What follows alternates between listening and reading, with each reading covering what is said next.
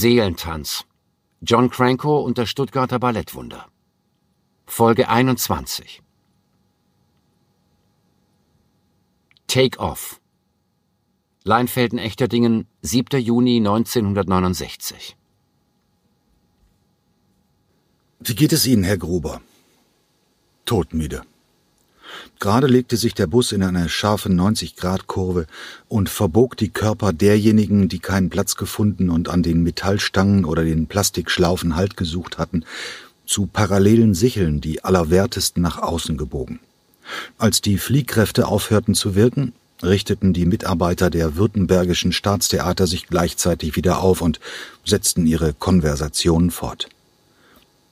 Wie lange hat denn das alles gedauert? Walter Erich Schäfer rieb wie gewohnt mit dem Handrücken sein linkes Auge, als er in das aschfahle Gesicht des jungen Kostümschneiders blickte. Bis um kurz nach sechs, Herr Intendant. Haben Sie denn gar nicht mehr geschlafen? Hätte sich nicht gelohnt. Stattdessen haben wir einen Hektoliter Kaffee getrunken. Ich könnte das nicht. Aber sagen Sie mal, hat denn sonst alles geklappt? Klar. Die Frachtmaschine ist vor gut zwei Stunden vorgeflogen. Wir können nach unserer Ankunft gleich mit dem Verladen beginnen. Wir haben noch nie so viele Holzkisten verladen. Alle per Hand. 62 Stück. Wie bitte? Ja, allein für Romeo und Julia brauchen wir normalerweise schon 30 Kisten. Und jetzt sind es drei abendfüllende und sechs kurze Stücke. Wir mussten alles weglassen, was überhaupt möglich war. Stellen Sie sich vor, Zähmung, dritter Akt. Da brauchen wir zwölf Hemden für das Chor und ich habe wirklich nur zwölf dabei. Da darf wirklich nichts schiefgehen. Die Buskolonne hielt neben der linken Tragfläche der Chartermaschine. Als sich die Türen fast gleichzeitig öffneten, ergoss sich eine Menschenmasse auf den Asphalt. Der Intendant neben dem Herrenschneider, Marcia HD neben Richard Cragen, Egon Matzen neben Ann Williams, Birgit Keil auf Krücken neben Wladimir Kloss, Tänzer neben Technikern, Ballerinen neben Bühnenarbeitern, dazwischen die Presse und Vertreter der Stadt Stuttgart. Es herrschte ein einziges Geplapper und Gezische und Gelächter, bis die vier Pratt Whitney Turbostrahl-Triebwerke erst langsam und dann immer schneller zu arbeiten begannen und jedes andere Geräusch begruben. Die mobile Gangway, die zur hinteren Einstiegsluke in zehn Metern Höhe führte, füllte sich mit Passagieren und ihrem Handgepäck. Über ihnen prangte am Seitenleitwerk der Boeing 707 der berühmte blaue Globus mit den weißen breiten Kreisen und der auf dem Äquator zentrierten Aufschrift Pan Am, der Hausfluglinie des Veranstalters Hurock Limited. John Cranko in seinem Rollkragenpullover und seinem hellen, zweireihigen Kurzmantel und Marcia HD mit ihrem breiten, strohfarbenen Damenhut, der in Wellen ihr Gesicht umschmeichelte, ihrem eleganten Kostüm und ihrem zu einer üppigen Schleife gebundenen Seidenschal. Die beiden standen eng zusammen und grinsten und winkten um die Wette. Dies ist ein historischer Augenblick für das Stuttgarter Theater, dachte Schäfer. Egal wie es am Ende ausgeht. Auch ihn hatte eine innere Unruhe erfasst, er konnte sich nicht dagegen wehren.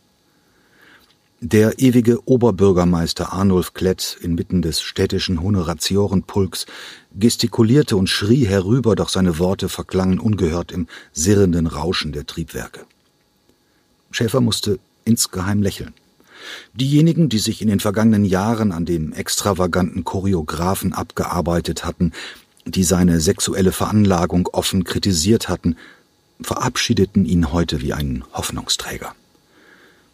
Rauchverbotszuwiderhandlungen, Mahnungen, Strafmandate, Belehrungen, schwamm drüber. Hatte er selbst, Walter Erich Schäfer, das Ganze kommen sehen? Hatte er geahnt, welche Strahlkraft der Südafrikaner entwickeln würde, als er dem verdienstvollen Ballettmeister Nikolas Beriosow vor neuneinhalb Jahren den Laufpass gegeben hatte? Die ehrliche Antwort lautete Nein. Seine Anlagen waren zwar aufsehenerregend gewesen, aber eine Einladung an die Met. Nicht im Traum hätte er das für möglich gehalten. Erst als die Metropolitan Opera im Frühjahr einen ihrer auffälligsten Mitarbeiter nach Stuttgart geschickt hatte, wurde die ganze Angelegenheit für den Intendanten langsam greifbar. Es handelte sich um den 150 Kilo schweren, ewig gut gelaunten, zoten, ausspeienden und trinkfesten Jill Hemsley. Etwas wie einen Lightning Engineer, gab es bis dato in ganz Europa nicht. Sein Erscheinen in Stuttgart war ein Fanal. Der technische Direktor der Hurok-Organisation und Lichtdesigner schien, nach seinem Ruf zu urteilen, der Beste seiner Zunft zu sein.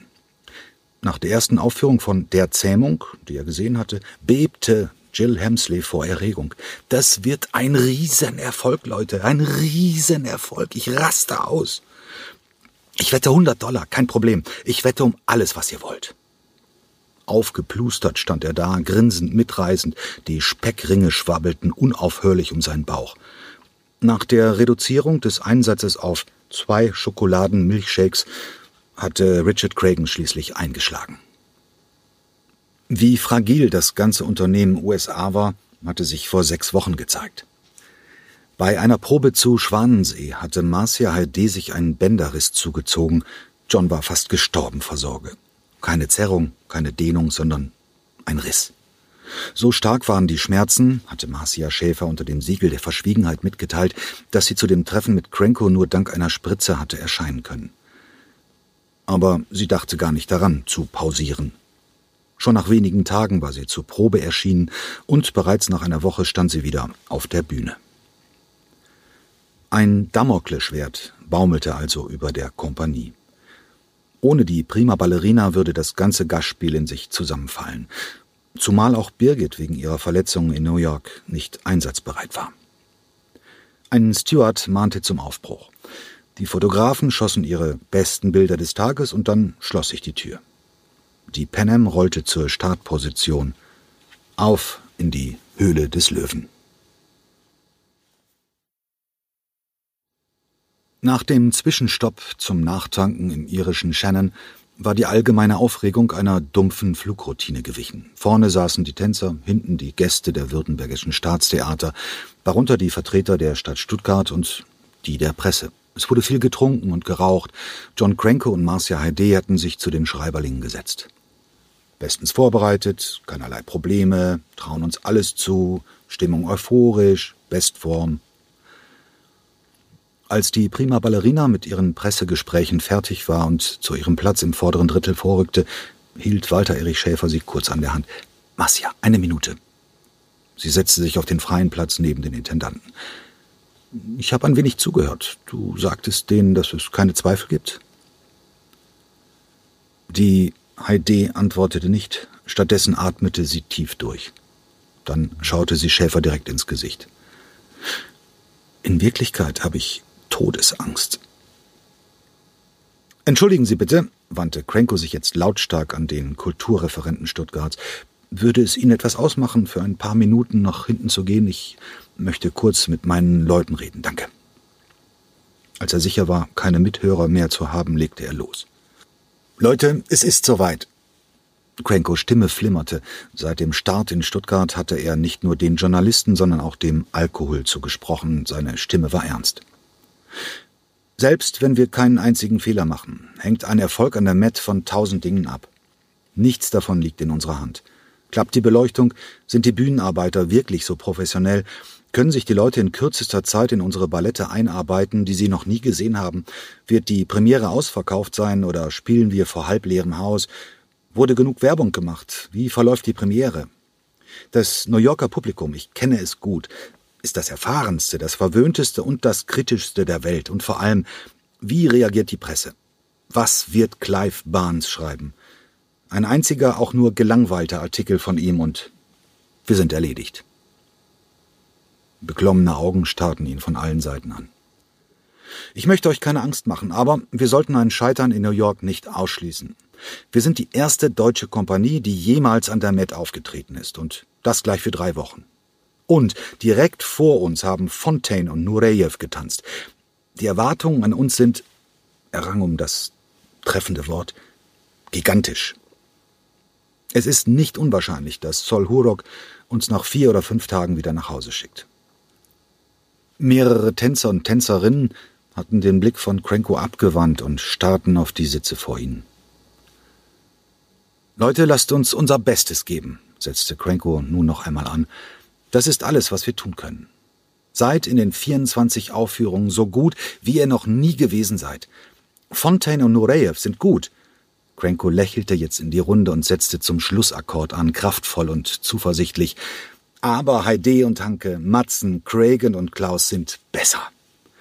Er klatschte in die Hände, tätschelte so viele Schultern, wie er erreichen konnte und grinste.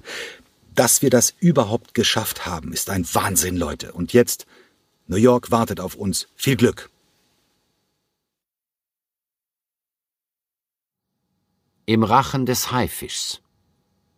New York, 9. Juni 1969. Nein, Cranko sprang von seinem Sitz in der ersten Reihe auf und stoppte den Chefbeleuchter Gilbert Hemsley, der mit seinem Walkie-Talkie am Bühnenrand stand und seinen Mitarbeitern in lichter Höhe Kommandos gab. Warte, Jill, wir können nicht mit dem Licht weitermachen, wenn die Musik hinterherhängt und die Tänzer aus dem Takt sind. Bitte nochmal von vorn. John, wir proben jetzt seit dreieinhalb Stunden. Aber wenn du meinst, okay. Dann raunte er in sein Mikrofon und die beiden Verfolgerscheinwerfer wurden ausgeknipst. Alles von vorn. Cranko setzte sich und beobachtete das Treiben auf der Bühne. Neben ihm wartete ein Reporter des New Yorker und versuchte immer wieder den Choreografen für einen Artikel auszuhorchen. Bislang mit wenig Erfolg. Cranko war sichtlich nervös, die Generalprobe von Onjegin schleppte sich von Panne zu Panne und das alles vor den Augen von Sol Hurok, der zusammen mit Martin Feinstein das Treiben aus seiner Loge mit grimmiger Miene verfolgte. Mr. Cranko, bitte noch eine Frage. Ich müsste jetzt so langsam zurück in die Redaktion. Cranko schaute ihn an, ungeduldig und unwillig. Dann nahm er sich zusammen, atmete tief ein und nickte zustimmend. Also, okay, wie gefällt Ihnen New York und wie gefällt Ihnen die Met, an der Ihre Kompanie morgen Premiere hat? Er klappte sein Notizbuch auf und zückte seinen Bleistift. Sehen Sie, Paul, ich liebe New York und ich verehre die Met. Ich habe ja hier bereits mehrfach gearbeitet, aber für unsere kleine westdeutsche Kompanie ist das alles sehr aufregend und, das können Sie übrigens gerne schreiben, recht beklemmend. Allein die Größe. In Stuttgart gibt es 1400 Sitzplätze, in der Met mehr als 3800. Und die Geschichte des Hauses, sie ist einzigartig. Maler und Toscanini haben hier dirigiert, alle großen Tänzer haben hier gastiert, alle großen Sänger gesungen. Crankos Big hatte sich abrupt von dem Reporter ab und der Bühne zugewandt. Einige der Stuttgarter Gruppentänzer standen ratlos auf der Bühne, nachdem sie ihren Einsatz verpasst hatten. Cranko sprang auf. Jetzt konzentriert euch doch mal. Die Bühne ist deutlich größer als in Stuttgart. Ihr müsst weiter nach außen tanzen, sonst wirkt es nicht. Also bitte noch einmal. Kopfschüttelnd nahm Cranko wieder Platz. Wo waren wir stehen geblieben, Paul? Bei der Größe der Met und den vielen Stars. Genau, genau. Das ist für uns Provinzler alles ein wenig furchteinflößend. Schauen Sie mal nach hinten, was sehen Sie? Den Zuschauerraum, Mr. Cranko, und oben die Logenreihen. Wie viele? Fünf. Genau, Paul, fünf. Und finden Sie nicht, dass sie aussehen wie riesige Zahnreihen und dass sie schon angefangen haben zu knirschen? Ich bin mir sicher, wenn Ihnen eine Aufführung nicht gefällt, dann schnappen Sie zu.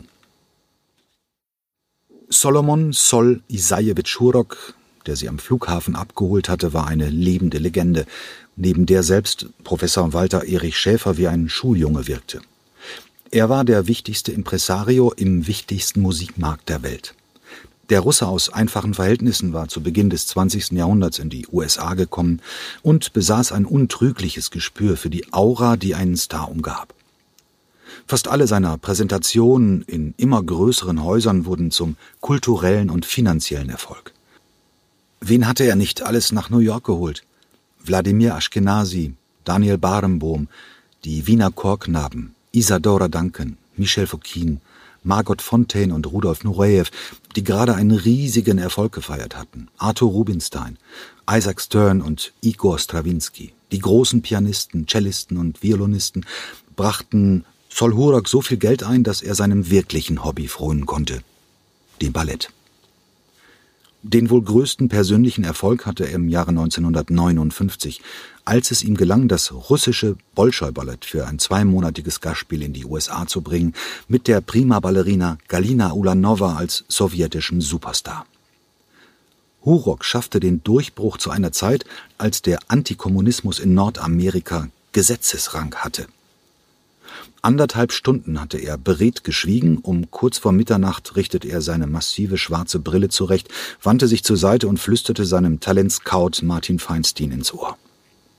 Wir haben kaum Premierenkarten verkauft, hunderte Tickets haben wir an Schulen, Vereine und die deutsch-jüdischen Clubs verschenken müssen, aber was die da unten treiben, das ist ein Witz. Ich gehe davon aus, dass die Premiere morgen ein Reinfall wird. Ich bin sehr, sehr enttäuscht, Martin. Wie konntest du mir bloß so eine Truppe unterjubeln? Dann stand er auf und wandte sich dem Ausgang zu. In Gedanken rechnete er seine Verluste in der ersten Woche hoch und hatte sich entschieden, so schnell wie möglich die Notbremse zu ziehen. Vielleicht würde er als Ersatz Arthur Rubinstein einspringen lassen. Der polnische Pianist war gerade in der Stadt.